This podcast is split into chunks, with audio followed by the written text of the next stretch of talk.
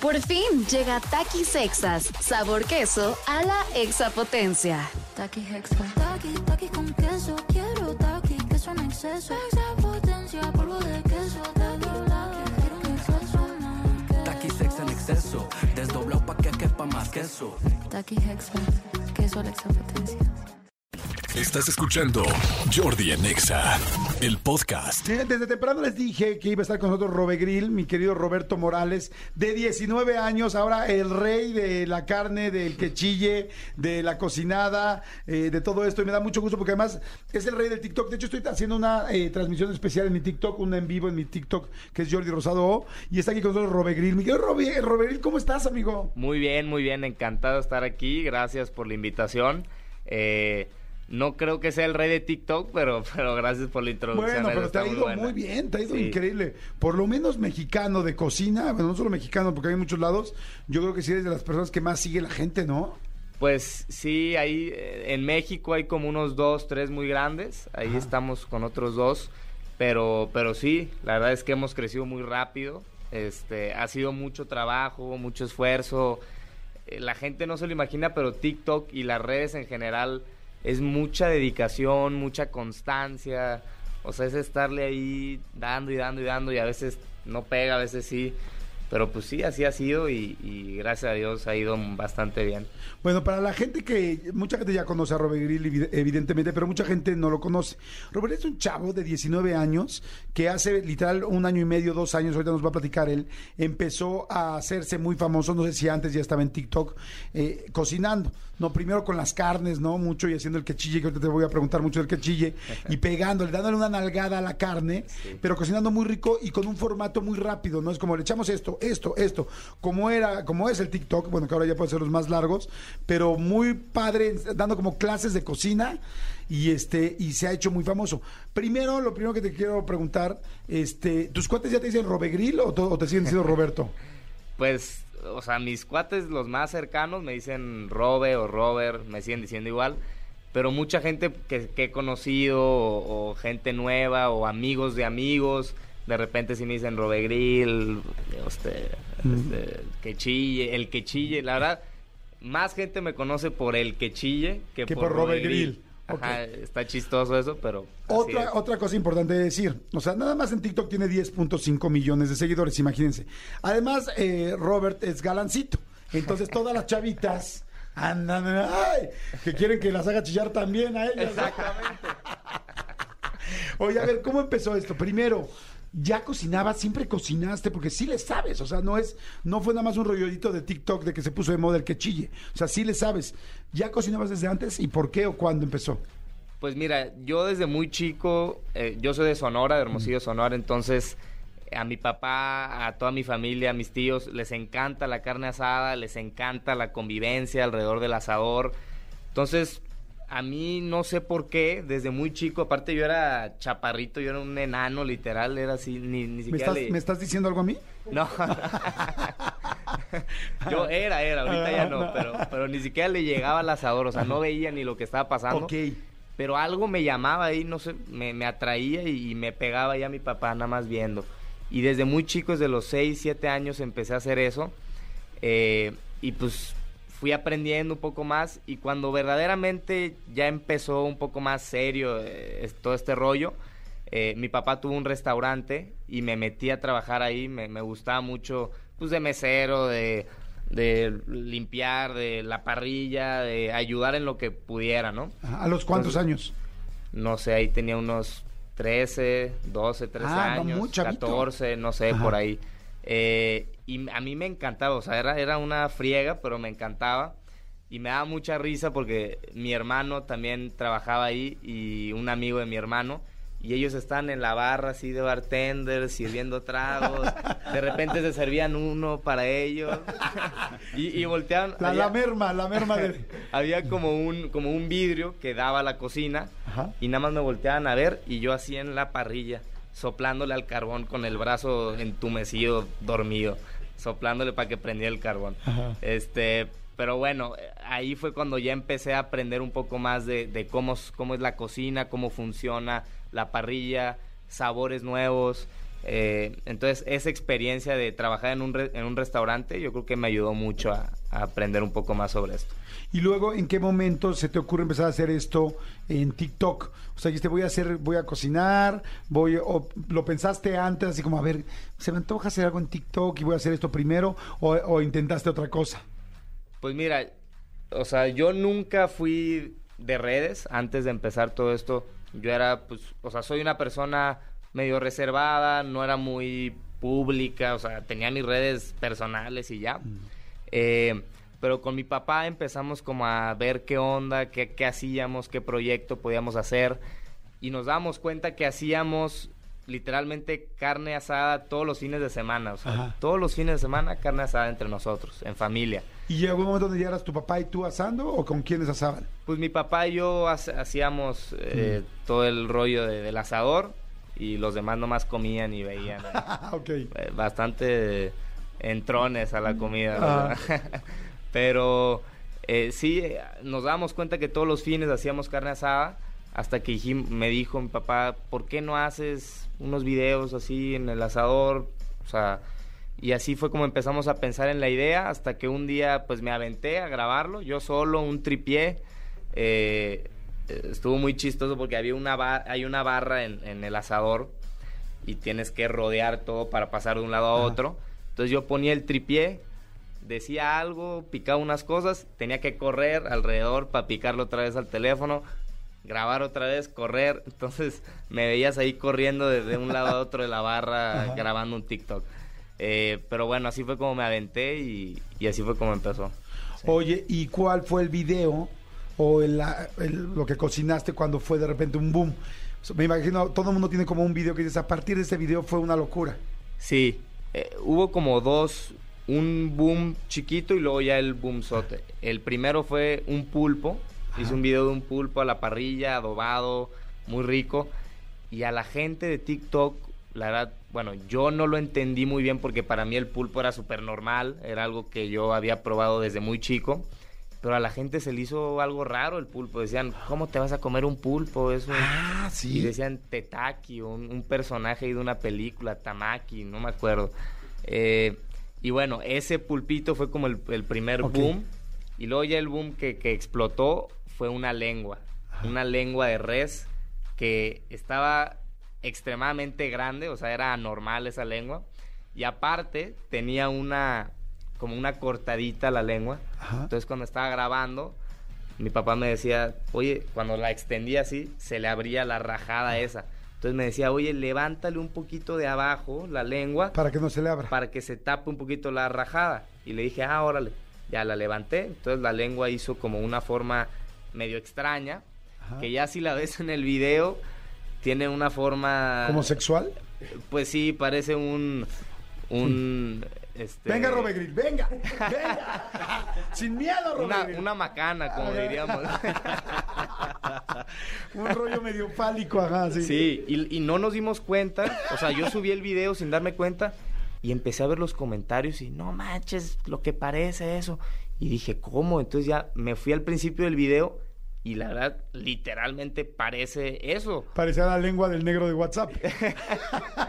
Nada más que era blanca la lengua, era lo único diferente. Ajá. Pero, pero lo padre es que fue algo no planeado, porque luego cuando planeas el doble sentido en los videos como que está medio chafa, Sí. como que no, no está padre. Pero esto salió muy natural, muy orgánico y, y ese sí fue el, el boom. Tiene ahorita como 50 millones de vistas ese video, entonces Wow. ese sí fue como ya el boom que arrancó todo más cañón, ¿no? ¿Y de dónde nació el quechille? ¿Realmente lo decías tú? ¿Lo decía tu papá? ¿Lo decía tu familia? ¿Por qué? ¿Y, El- qué- y a qué se refiere exactamente el Ajá. quechille? El que chilla así como frase, eh, lo, lo inventamos así como que para los videos de que echas la carne y que chille. Y, ¿Pero sea, así se dice en Sonora? No, no es como que se dice que chille, pero sí es como que algo que se conoce que tiene que chillar la carne, ¿no? La echas y tiene que chillar porque la parrilla tiene que estar bien caliente. Ese es el significado, este, pues general, ¿no? Echas la carne al asador y tiene que sonar, tiene que chillar.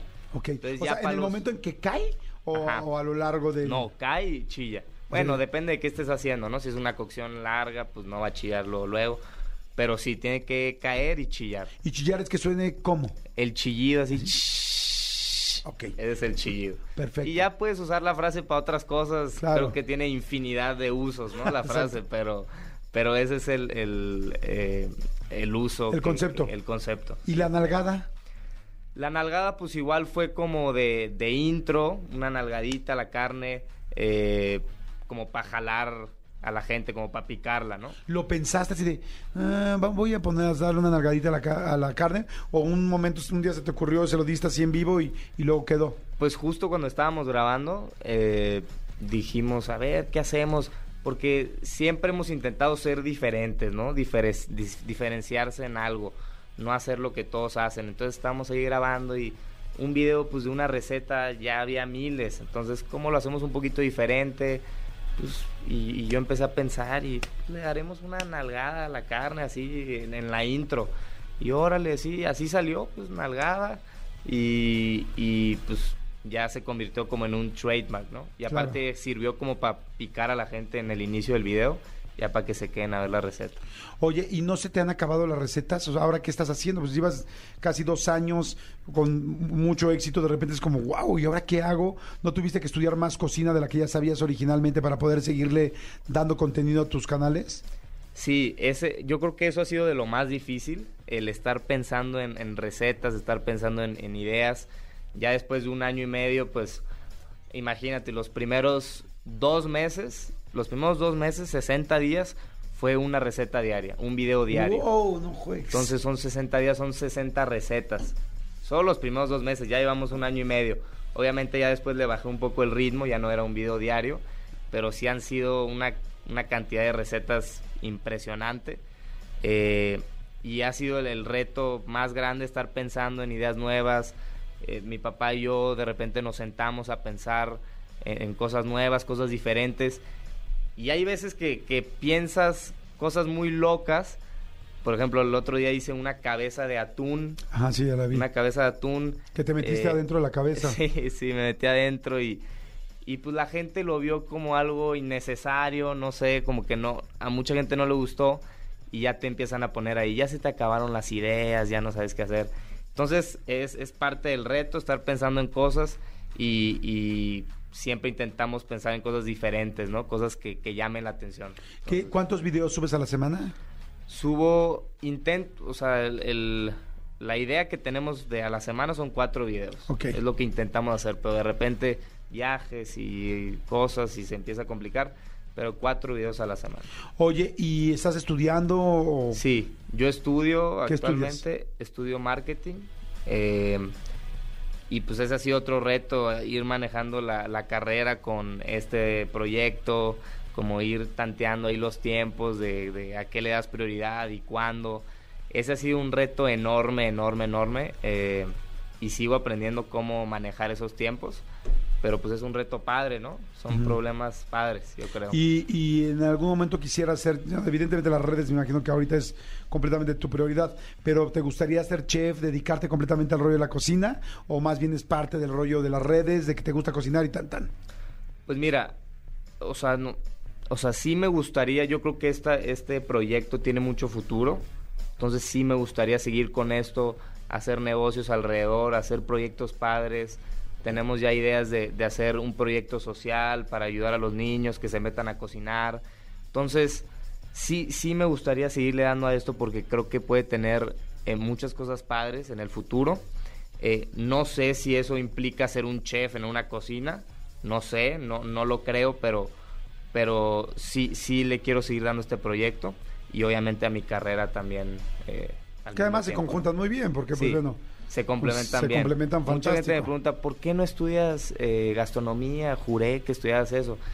Y mi pensamiento fue, pues si ya le estoy metiendo cañón a la cocina en, este proyecto, lo voy a complementar con algo Sí. más, ¿no? Entonces, ese fue ¿Y más. si has tomado cursos últimamente o no? Así de, ay, porque ahora, por ejemplo, hay cursos de asado, ¿no? El otro día me llegó un curso de asado. Dije, ah, estaría chido yo tomar un curso de asado, tal, porque sería padre que hicieras una masterclass de asados, por ejemplo, con un curso que se vende aparte, en fin. Pero Claro. bueno, ¿tú has tomado algún curso ahorita en este año y medio de, de algo extra o no es lo que va, o lo vas aprendiendo autodidacta? Pues mira, la verdad, no me ha dado tiempo de tomar cursos, o sea, con la escuela y, y con esto, el estar cocinando diario es tu propio curso, ¿no? Estás aprendiendo diario, haciendo cosas nuevas, creaciones nuevas, pero sí me encantaría irme a, a aprender otro país, eh, no sé, otras cocinas, otras técnicas culinarias, no sé, a Argentina o tal vez a Italia, diferente para la pasta, no sé, sí me gustaría hacer eso, tal vez en un verano, irme un mes a tomar un curso y aprender y enfocarme en eso. Pero por ahora no, no he tomado ningún curso ni nada, pero sí, sí estaría muy padre, sí es el plan. Oye, tú me vas a poder contestar esta pregunta que me la he hecho mil veces. Yo amo Sonora, amo Hermosillo y amo la carne de Hermosillo de un nivel cañón. Tengo mis restaurantes favoritos, mis taquerías favoritas, todo. ¿Por qué no importa la carne que me traiga de allá? O sea, porque una cosa es la que te venden en el la que te venden en el aeropuerto, ¿no? Ajá. Que ya está congelada y tal, y si es carne sonorense y tal. Pero ¿por qué no, a- aún comprando la carne en el restaurante, no en una taquería, por decir, el leñador o en Armandos, y que te den la carne Sí. y te la traigas a México, no sabe igual? ¿Qué es lo que hacen allá que sabe tan especial la carne? Pues mira, yo creo que pues en Hermosillo, en Sonora, ya, o sea, es una cultura de, de carne, de, de carne asada. O sea, ya existe desde hace muchos años. Entonces, yo creo que viene desde la manera en la que crían las vacas y, y- y todo el proceso que usan. Eh, la verdad no, no soy experto en el tema de las vacas ni Claro, del ganado no, y todo pero eso. Me, llega- me- me llevo- me traigo la misma carne, pero ¿qué Ajá. serán? ¿La parrilla? ¿Es el carbón? ¿Es la madera? ¿Qué hacen, o qué hacen para que sepa así? Pues yo creo que son los estándares de calidad que, que usan, porque Sonora a nivel nacional pues tiene un nombre muy cañón en la carne, ¿no? Entonces yo creo que desde que, que tienen las vacas y todo, cre- o sea, crean un estándar de buena carne que tal vez acá en el centro del país o en el sur no existe. Entonces yo creo que, que eso es lo que diferencia la carne de Sonora porque sí es buenísima. Y puede haber diferentes calidades, o, o sea, puede ser desde una carne sin marmoleo, que el marmoleo es la grasa que está adentro de la carne, hasta una, gra- hasta una carne muy marmoleada. O sea, hay de todo, pero como dices, tiene ese sabor que se, que se nota, ¿no? De Sonora. Oye, mi querido Robegril, para terminar, a la gente que nos está escuchando, a todo el mundo, bueno, la cuenta es arroba, ro- eh, es Robegril, ¿no? Ajá, Robe Pa- Grill. Para que lo sigan en TikTok, es tu... sol- eh, ¿qué- ¿En qué otras plataformas tienes cuentas? eh, TikTok, Instagram y en YouTube ya hemos sacado ahí unos videos, traemos eh, proyectos muy padres para YouTube. De hecho, justo hoy o mañana se viene una sorpresa ahí en YouTube muy, muy padre. Eh, les puedo decir que, que es con la Rosalía, entonces ahí para que estén pendientes en el YouTube. Sí, porque ya vi que estás haciendo con muchas celebridades, con gente que andas por todos lados. Entonces, bueno, para que estén pe- pendientes to- en todos lados. Robe Grill. sí. Perfecto. Gri- Y, y lo último que te quería decir es, para la gente que nos está escuchando, que hacemos una carne, que compras un, un buen corte, cualquier tipo de corte, Ajá. y que lo quieres hacer en tu asador este fin de semana, eh, ¿qué consejo le darías básico de, para que nos sepa mejor la carne? A toda la gente que nos está escuchando. Consejo básico, si van a co- comprar una buena carne, una carne de, de- de buen grosor, calienten la parrilla muy, muy caliente. Si tienen un asador que se tapa, préndanle a todo y tápenlo para que la parrilla esté bien caliente y para que chille, obviamente, porque eso es lo más importante.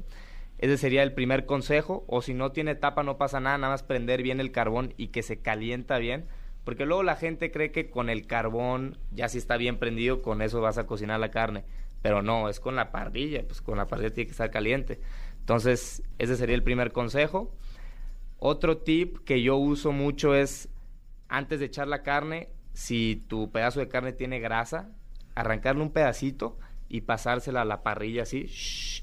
Ya es que luego está el tip de la cebolla, Ajá. pero en vez de la cebolla yo uso un pedacito de grasa De la misma carne. de la misma carne y eso como que la lubrica y le da ahí un saborcito. Tiene que ser grasa, no con carne, por ser obviamente con grasa. Eh, eso le, le ayuda mucho y luego hay gente que dice, se me pega la, la carne. Se te pega porque no está bien caliente y también porque le tienes que pasar ahí la grasita. Eh, y nada, otro tip es dejarla ahí. Hay gente que está moviendo la carne de un lado a otro y ya de repente tiene un tiradero ahí. Echarla, ahí dejarla, que se selle bien, darle vuelta que se selle bien y listo, ya depende de tu término. ¿En ¿no? qué momento se le da una, la vuelta a la carne? Mucha gente me pregunta eso y la verdad nunca sé cómo contestar eh, la pregunta de cuánto tiempo, porque yo como ya desde muy chico he estado co- o sea, cocinando carne y todo, no es como que tengo un cronómetro, un tiempo, o sea, yo soy muy de, de la vista, de cómo veo la carne, hay veces, no sé, que van a ser cuatro minutos, hay veces que van a ser siete, hay veces, no, no sé exactamente cuál es el tiempo. ¿Qué le ves en la yo- carne para voltearla? por ejemplo, cuando empieza a sangrar un poquito de arriba, eh, a soltar un poquito de- del, del juguito ese, a ella le tienes que dar vuelta. Ese es, es un, un- Un punto, un exacto. punto. También si, si ya está bien sellada, para que no se te queme, pues dale vuelta. Este, no sé, hay como diferentes eh, puntos ahí, pero yo creo que el, el clásico es si empieza a, a sangrar de arriba, a sacar su jugo y hay que darle vuelta. Si estuvo cuatro minutos, digamos que estuvo siete minutos de un lado Ajá. y hasta los siete minutos empezó a sangrar y le das la vuelta. Cuando le das la vuelta, ¿indicarías que en el otro lado también son siete minutos o es menos? Pues mira, es muy relativo porque depende de, de qué tan caliente tienes tu parrilla, qué temperatura está, eh, que el grosor de la carne. Pero sí, más o menos hay que intentar el mismo tiempo de los dos lados para que el término esté como parejito. ¿no? ¿Se vale cortar una carne en medio para ver cómo va o ahí ya le partiste la cara al, al corte? Eh, pues no, no se vale. ¿Ok? Bueno, o sea, es que yo siempre digo que, que cuando tú estás cocinando y tienes tu parrilla, puedes hacer lo que quieras. O sea, yo, la verdad, yo sí he checado el término a ver cómo va. Digo, está medio que no te vea nadie, ¿no? Escondes la carne así y, y ya la puedes regresar, ¿no? Pero, este, pero sí, tú en tu parrilla puedes hacer lo que quieras, no hay reglas, eso es lo padre de, de la parrilla, ¿no? Tú puedes disfrutar ahí, estás con tu familia, con tus amigos, entonces no hay que preocuparse mucho por las reglas, yo creo que la práctica y la, pues sí, la práctica te va a ir dando ese expertise, ¿no? Te voy a decir lo que yo hago. Digo, para darte también otro, otro. Yo pongo las dos, o sea, dos carnes ¿Ok? al mismo tiempo en la misma parte de la parrilla. Una la voy abriendo para ver cómo va. Y, y entonces ya digo, la otra tiene que Ya ir igual. tiene que ir igual, Y entonces la otra la saco perfecto y la otra me la como yo solo. ¿Y ahí. te funciona sí, el método? Sí, Sí, porque está- todo el mundo lo ve y como dicen, ay, wow, le salió el término exacto. Está buenísimo, Y, ni la tocó y yo por dentro, no, chingues, ya dice todo lo demás. Y ¿no? una toda Y me- y picada me la como ¿no? yo. Está bien, está bien. Perfecto. Bien, Robegril, muchas gracias. Felicidades, que te siga yendo increíblemente bien. Muchas, muchas gracias. Y este, ¿sigues viviendo en Hermosillo, en Sonora, o ya vives no, aquí? no, yo, yo de muy chico me fui de Hermosillo, me fui a vivir a, a, a Celaya, Guanajuato, y luego ya me vine acá a Ciudad de México. Padrísimo, buenísimo. Gracias, mi querido Robegril, que estés muy bien. Síganlo, síganlo en TikTok. gracias. Escúchanos en vivo de lunes a viernes a las 10 de la mañana en Exa FM 104.9.